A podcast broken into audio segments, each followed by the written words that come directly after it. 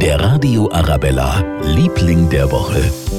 Ja, es ist eigentlich logisch. Es ist noch sehr, sehr frisch, es ist noch ganz jung, ungewohnt und noch richtig toll. Das neue Jahr fühlt sich gut an, deswegen unser Liebling der Woche, das Jahr 2017. Und wir haben in der Münchner Fußgängerzone mal nachgefragt, wie ihr Jahr 2017 in den ersten Tagen so gelaufen ist. Kurz und kalt. Wir waren gestern in der Reitschule und sind durch den englischen Garten. Und jetzt schauen wir weiter. Hoffen wir, dass es friedlich und schön bleibt. Sehr, sehr spannend. Ist schon einiges passiert und ich freue mich sehr auf die Zukunft. Eigentlich keine besondere, aber es ist eigentlich jeder Tag gut.